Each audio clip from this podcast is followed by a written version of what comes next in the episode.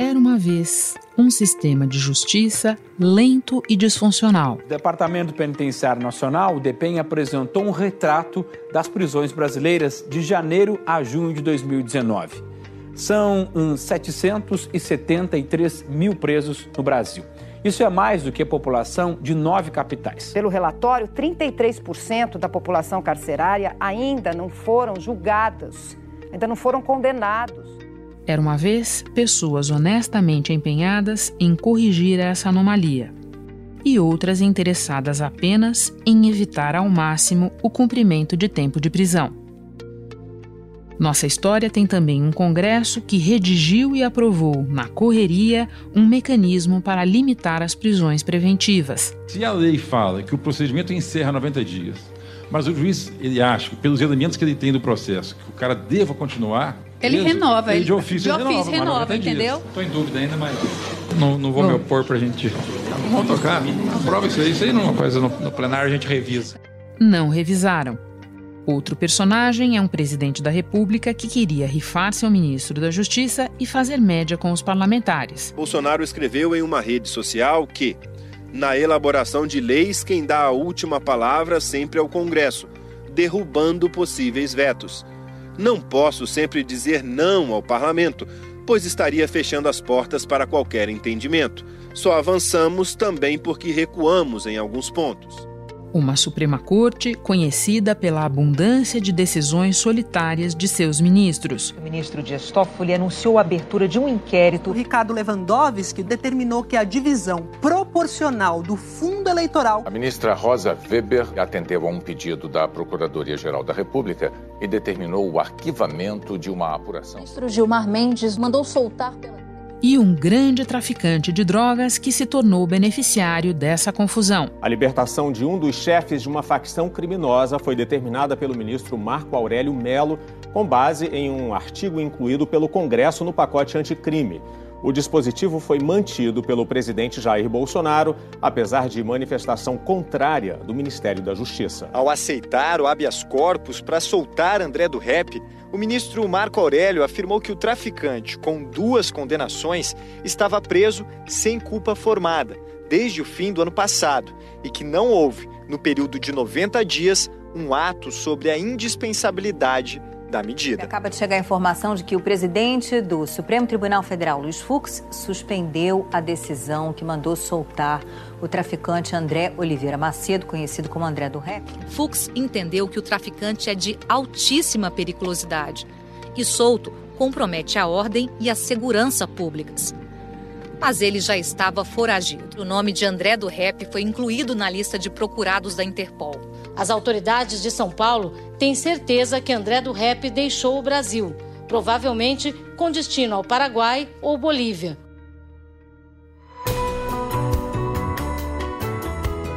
Da redação do G1, eu sou Renata Loprete e o assunto hoje é o embate jurídico e político em torno da soltura, seguida de fuga, do traficante André do Rep.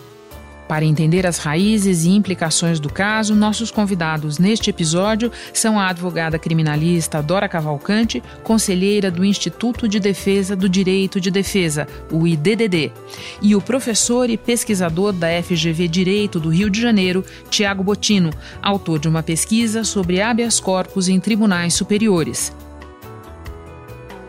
Quarta-feira, 14 de outubro. Tiago, eu te peço que comece esclarecendo o que o Código de Processo Penal previa para prisões preventivas e como é que ele ficou depois da aprovação do pacote anticrime. Bom, antes da aprovação do pacote anticrime, prisão preventiva era decretada sem ter nenhum tipo de prazo para controle. Significa que se o juiz decretasse uma prisão, ela poderia durar meses, anos, é, independente da mudança das circunstâncias do processo ou de circunstâncias relacionadas ao fato em si. É, e com o pacote anticrime, o legislador estabeleceu uma obrigatoriedade de revisão da prisão preventiva a cada 90 dias. Isso veio, na verdade, não de forma isolada, mas com uma mudança na própria fundamentação da prisão. A mudança que foi feita é, no pacote anticrime é, veio estabelecer que essa prisão preventiva ela tinha que ser motivada e fundamentada com base em fatos contemporâneos, ou seja, fatos que estivessem acontecendo. É, eu não posso decretar mais uma prisão porque em 2015 alguém destruiu uma prova. Deveria mostrar que essa pessoa está destruindo prova em 2020 ou que há risco dela destruir prova em 2020. Agora, Tiago, quando se fala dessa mudança, a principal justificativa apresentada é a necessidade de encontrar uma solução para milhares de réus pobres, desassistidos de defesa, que passam meses, às vezes anos, no sistema prisional sem julgamento.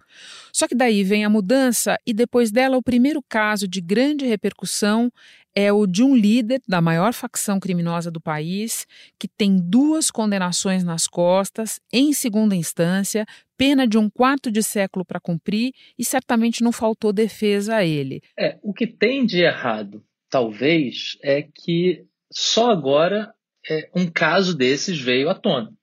É, assim, veio à tona no sentido de ter uma repercussão. Segundo o levantamento exclusivo do G1, o ministro Marco Aurélio Mello mandou soltar 79 presos usando o mesmo critério do caso do André do Rep. Então, na verdade, para ser notícia, tem que ter esses outros elementos, mas não é que seja o primeiro caso que chegou ao Supremo e nem o primeiro caso em que isso foi aplicado. Quando a gente olha para esse caso específico, uma pergunta se impõe.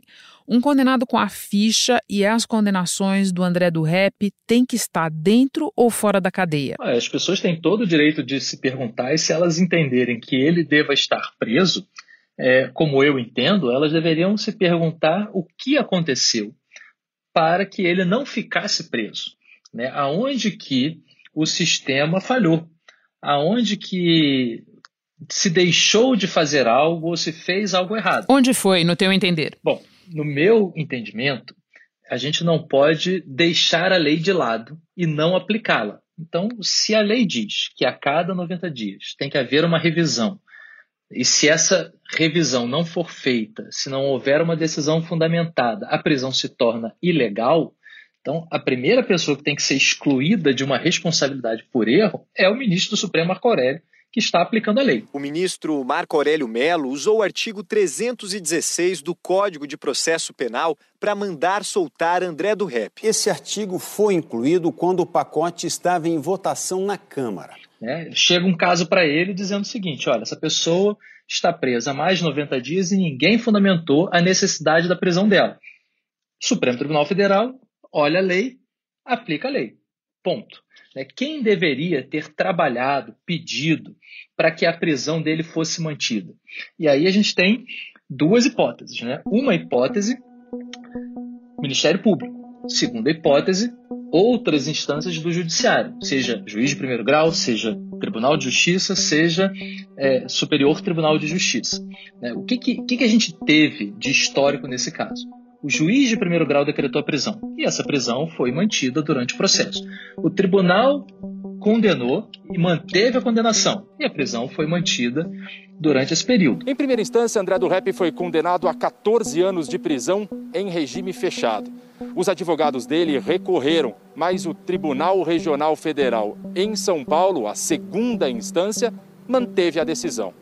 Em outro processo, por tráfico de drogas, ele já tinha sido condenado em segunda instância, desta vez a mais de 10 anos de prisão. A defesa fez um recurso para o STJ, fez um habeas corpus. E no STJ, o STJ negou o habeas corpus, mas não se falou né, da necessidade de fundamentação a cada 90 dias. Então, o STJ deveria ter virado dito: olha, eu vou negar a liminar, mas eu quero que alguém aqui se manifeste.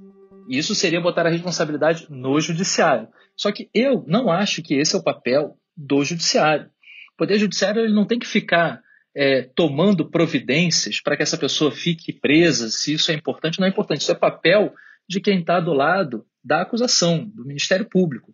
Então, o Ministério Público, seja em qual é, é, grau de jurisdição for, é que deveria estar atento para, a cada 90 dias, em cada um dos processos que ele tem e que ele considera mais importantes, de estar peticionando, pedindo para que fosse novamente mantida aquela prisão. Tiago, há quem entenda que claramente o ministro Marco Aurélio não estava obrigado a ouvir ninguém, mas que, eh, diante do caso, ele poderia ter ouvido alguém. Ele poderia ter ouvido o Ministério Público, ele poderia ter ouvido o juiz de primeira instância. Você discorda disso? Olha, não discordo que ele poderia, mas eu não acho que ele deveria, porque quando você faz um pedido de eliminar, a ideia é que seja decidido imediatamente pelo órgão jurisdicional, seja né, um juiz de primeiro grau, seja um ministro supremo.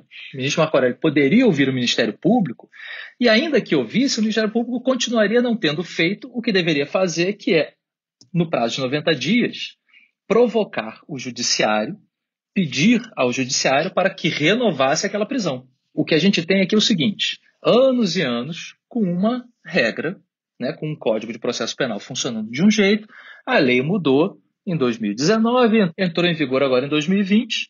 As pessoas têm que aprender a lidar com a nova lei, criar né, os mecanismos internos para seguir as novas regras. A teu ver mudou para melhor, Tiago? Eu não tenho dúvida nenhuma que mudou para melhor, Renata, porque, como você falou, essa regra foi pensada para aqueles 35% dos presos brasileiros hoje que ainda não foram julgados. A gente está falando aí de 250 mil pessoas, mais de 250 mil pessoas que, está, que estão presas e que ainda não foram julgadas. Então, essas prisões é que têm que ser renovadas a cada 90 dias.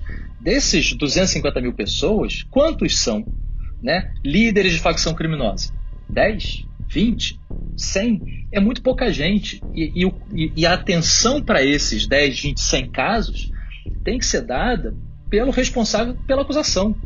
Então, assim, é o Ministério Público que consegue identificar nesses casos é, uma importância maior, uma relevância maior, então a cada 90 dias peça essa renovação. E para aqueles outros casos que não são tão importantes, ele pode não pedir. E aí deixa passar o prazo. E aí o juiz vai lá e, e, e, coloca aquela pessoa em liberdade porque o prazo passou e ninguém pediu a renovação. Tiago, para terminar, eu quero fazer uma pergunta sobre um objeto constante de estudo teu, que é o Supremo e que ficou muito em evidência nessa história. Tudo bem que o ministro estava decidindo a respeito de um habeas corpus, que é um instrumento que pede rapidez e tudo mais. Mas esse caso voltou a suscitar discussão sobre a tendência dos nossos ministros de Suprema Corte a decidirem muito sozinhos, a acusação de que eles teriam pouco apreço pelo colegiado. O que é que você pensa deste assunto? Olha, eu acho que os, os ministros decidem muito sozinhos. Acho que, de um modo geral, eles têm pouco apreço pelo colegiado. E talvez a maior evidência disso não seja a liminar do ministro Marco Aurélio, mas talvez a decisão do ministro Luiz Fux de suspender a liminar do ministro Marco Aurélio. Essa não é a primeira vez que um presidente do STF suspende uma liminar de Marco Aurélio. Em 2000, também atendendo a um pedido da PGR, o então presidente do STF, Carlos Veloso, reverteu a soltura do banqueiro Salvatore Cacciola. A concessão do habeas corpus também foi de Marco Aurélio. E assim como André do Rep, Cacciola também fugiu após ser solto. Por que isso? É, você prevê na lei a liminar em mandado de segurança, em habeas corpus, como uma medida rápida para proteger a liberdade é, individual, seja a liberdade de locomoção, seja a liberdade é, de qualquer outro direito que vai estar ali protegido pelo mandado de segurança. Agora, a decisão do presidente de tribunal que suspende uma liminar, ela só é cabível quando você tem ali um manifesto é, é, interesse público ou um risco de lesão à economia pública, à saúde pública, à ordem pública, à segurança pública. Há cinco meses, em outro caso envolvendo preso por tráfico no Ceará, o ministro Edson Fachin utilizou o mesmo artigo 316, só que para rejeitar um pedido semelhante de habeas corpus.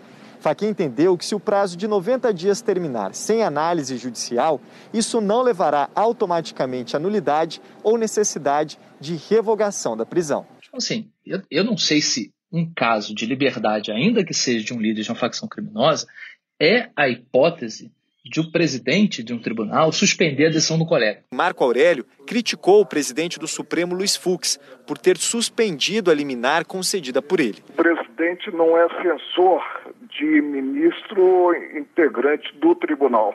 Quando eu atuei, eu atuei como Supremo e não como cidadão Marco Aurélio. porque o órgão ali é a turma. O ministro Marco Aurélio deu a liminar, como poderia negar a liminar, e levaria o caso para a turma. O plenário do STF vai analisar se mantém ou não a decisão de Fux, que suspendeu a soltura do traficante. Os ministros podem fixar um entendimento sobre a aplicação do artigo 316, ou seja, decidir se um preso pode ser solto automaticamente caso a justiça não justifique sua prisão em 90 dias. Não é um caso como aqueles que foram pensados quando se criou a lei, permitindo que o presidente suspendesse a decisão de todos os, os, os colegas daquele tribunal que tivessem, enfim, se manifestado sobre aquele, sobre aquele assunto. É, para situações mais graves. Entendido. Então agora vamos para o próximo episódio desta série, que é a caça ao grande traficante que está livre, leve e solto por aí ao que tudo indica, fora do país, inclusive. Tiago, muito obrigada pela conversa, pelas tuas informações, por participar do assunto. Bom trabalho para você. Muito obrigado, Renata. Eu que agradeço o convite. É uma honra poder participar do seu programa. Hora de conversar com Dora Cavalcante. Dora, o Tiago Otino acabou de nos explicar qual foi a mudança feita no Código de Processo Penal. No teu entender, essa mudança era necessária? Ela é pertinente? Sim, eu considero que ela é uma mudança necessária e pertinente. Por quê? Quando eu comecei a advogar, existia até uma regra jurisprudencial que não estava na lei de que a prisão preventiva deveria durar no máximo 81 dias. Isso desapareceu com o tempo e hoje nós precisávamos de uma regra que tentasse delimitar uh, e impedir uh, que as prisões preventivas, processuais, uh, provisórias, qualquer que seja o nome que a gente queira dar a esse tipo de prisão antes do julgamento, se tornem eternas, né? Que as pessoas fiquem muitas vezes esquecidas na cadeia por conta de fundamentos que foram invocados no início do processo e que com o passar do tempo nem seriam mais válidos. Então é fundamental, eu enxergo uma ferramenta assim de amplificação do acesso à justiça nessa mudança que foi introduzida pelo parágrafo único, Renato.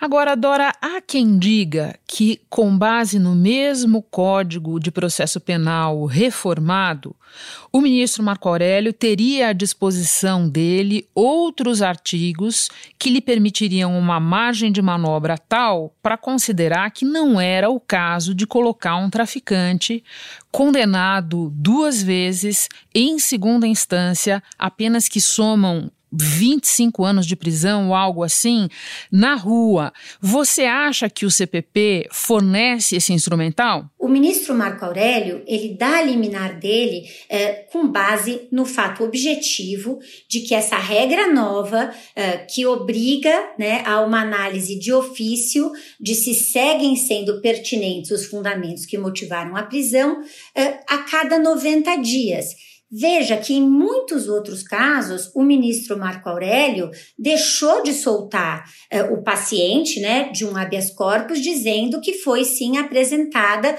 dentro desse intervalo de, de três meses, motivação idônea. Eh, agora, é tudo muito novo, nós temos que tomar cuidado para não reagir é, é, desse modo, vamos dizer, com essa perplexidade que um caso como esse efetivamente choca e acabar tornando letra morta para essa ferramenta tão importante é, que, a meu ver, traz um, uma melhoria em termos de política criminal, né? uma medida racional quando a gente pensa no sistema brasileiro. Só fazendo um adendo, com base nesse artigo, o ministro Marco Aurélio de fato manteve umas tantas pessoas presas, mas ele mandou soltar outras tantas, além do André do Rep. Agora eu quero explorar com você, Dora, um pouco mais a palavra perplexidade que você mesma usou. Você acha possível que o leigo entenda que seja declarado palavras do ministro Marco Aurélio, sem culpa formada, um traficante com a ficha e as condenações do André do Rep? Eu acho difícil que um leigo ou qualquer outra pessoa né, possa olhar para essa situação de forma serena e diga: puxa, foi tudo bem, era assim que teria que ter ocorrido. Por isso que eu digo que o que está em jogo aqui é uma mudança uh, no eixo né, nessa regra que evita a banalização das prisões preventivas. Então, para te responder, eu acho que a gente tem que usar outros exemplos. A gente tem que olhar para outras situações, e eu vejo isso todos os dias no meu trabalho, de pessoas que ficam presas preventivamente, às vezes por dois, três, quatro, cinco anos sem que nenhum juiz volte a se debruçar sobre a necessidade daquela prisão. Neliton já completou dois anos como presidiário. Ele foi acusado de um assassinato que diz não ter cometido. Durante esse tempo na cadeia, ele só participou de uma audiência e aguarda um julgamento que não faz ideia de quando será. Cláudio tem uma situação ainda pior. Era funcionário público e foi apontado como participante de um assassinato. Ele também diz que é inocente, mas espera por um julgamento há cinco anos e sete meses. E isso prejudica, uh, em especial, o réu mais vulnerável, Renata. Acho que para o leigo é interessante. Uh, tentar entender a partir da, da, seguinte comparação. Quando é um cliente do meu escritório que tem uma prisão uh, preventiva decretada, a prisão preventiva é uma medida que a gente chama de última rácio, uma medida excepcional. Então, o que eu faço? Se eu entendo que aquela prisão não está fundamentada, eu vou, em primeiro lugar, fazer um pedido de revogação para o juiz do caso. Se eu não obtenho a liberdade, eu vou ingressar com habeas corpus perante o Tribunal de Justiça ou o Tribunal Regional Federal, conforme o caso. Se não é concedida a ordem, eu vou com habeas corpus para o Superior Tribunal de Justiça. E da mesma forma, se não tenho sucesso, ao Supremo Tribunal Federal. Se no Supremo Tribunal Federal eu perco o habeas corpus, eu ainda volto a formular esse mesmo pedido de liberdade na primeira instância. Por quê? Porque é da natureza da prisão processual essa necessidade de reexame. Mas veja que para alguém que está sendo defendido, né, às vezes por um defensor uh, constituído que não tem os meios para estar tá fazendo um trabalho tão diligente, ou se é um caso atendido pela Defensoria Pública que tem sido excepcional e combativa na defesa dos seus assistidos, mas que às vezes não consegue, com a celeridade necessária, eh, verificar eh, que essa regra, né, essa análise de adequação e necessidade esteja sendo observada. Dora, muita gente, inclusive o presidente da Câmara, Rodrigo Maia, entende que a responsabilidade sobre a soltura do André do Rep é do Ministério Público, que não pediu a prorrogação da prisão. Você entende dessa maneira ou não? A leitura que eu faço é, é, que, nesse caso, a obrigação de reanalisar né, e de verificar se os fundamentos seguem presentes é, é do judiciário. Alguns ministros já manifestaram que a suspensão da prisão preventiva não deve ser automática nesses casos. Os ministros Gilmar Mendes, Alexandre de Moraes, Carmen Lúcia, Edson Fachin e Luiz Fux, em decisões de outros casos, defenderam que é preciso avaliar se há fatores que justificam a prisão, como a periculosidade ou risco à ordem e segurança. Porque o texto é bastante expresso e menciona que essa é uma obrigação de ofício. Lógico, se o Ministério Público está preocupado com aquele caso, né, nós estamos falando de um caso emblemático, uh, e não viu a decisão uh, de prisão ser reavaliada, poderia ter ocorrido ao Ministério Público de fomentar isso. Mas o texto da lei fala em de ofício. De ofício o que, que é? É o juiz sozinho, sem necessariamente uma provocação. Na esteira do que aconteceu, o ex-ministro Sérgio Moro compareceu ao debate para defender a aprovação imediata do cumprimento de pena após condenação em segunda instância, uma medida que ele quis ver aprovada pelo Congresso enquanto estava no governo ele diz que seria um remédio que teria evitado a soltura do André do Rep. Você concorda com essa avaliação? Eu de forma nenhuma. Como você mesma bem apontou, é, ministro, ex-ministro, né? Moro tem essa frustração. O ex-ministro da Justiça, Sérgio Moro, defendeu a urgência da aprovação da PEC e cobrou o empenho do presidente Jair Bolsonaro. Nós temos aí uma pauta que é essencial para evitar esse tipo de situação, que é a retomada da execução da condenação criminal em segunda instância.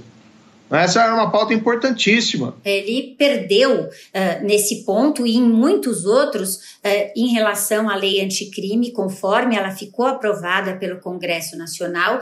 E eu entendo como oportunista essa manifestação, não só porque ele hoje persegue uma carreira política uh, e quer voltar aí a estar nos debates públicos, mas em especial porque ele confunde os institutos. São dois problemas de natureza distinta e é importante para quem está nos nos ouvindo fazer essa distinção. De novo, não há nenhuma proibição é, a, a, que alguém, por exemplo, o André do Rap, responda ao processo inteirinho preso. Né? Existe essa possibilidade. A regra do parágrafo único do artigo 316 não impede de modo nenhum que isso ocorra, mas cria a obrigação de fundamentar, o que é muito saudável. O que a lei criou é uma mecânica própria em que um juiz tem a obrigação de reavaliar. E é todo dia? Não. É a cada três meses. Portanto, também é saudável em termos de é, dar maior celeridade processual aos ritos, para que ninguém, de novo, fique preso, né? Por muito tempo e ao final pode ser, por exemplo, absolvido, pode ser condenado a uma pena que nem seria uma pena de prisão. E aí a gente vai passar por aquela questão de como é que você devolve alguém um tempo de prisão indevida, um tempo de prisão injusta. É impossível. Dora, para terminar, terminou todo mundo enroscado numa grande confusão, todo mundo menos o André do Rap que fugiu. Quem é que sai mais desgastado desse episódio? O Supremo? O Congresso? O presidente da República que não vetou o trecho? Todo mundo junto? Eu acho que, em primeiro lugar, o próprio Supremo Tribunal Federal, por essa dinâmica tão atrapalhada, né, de uma cassação de uma liminar concedida pelo ministro relator natural, por, pelo ministro que tinha, né, a competência para tomar aquela decisão. Então, é, eu acho que isso foi extremamente prejudicial para a segurança jurídica, para o equilíbrio que deve uh, nortear aí as relações jurídicas. Agora, de forma mais ampla, eu diria que todo mundo, e volto a dizer, Renata, em especial o réu comum, né? Vamos pensar no preso provisório.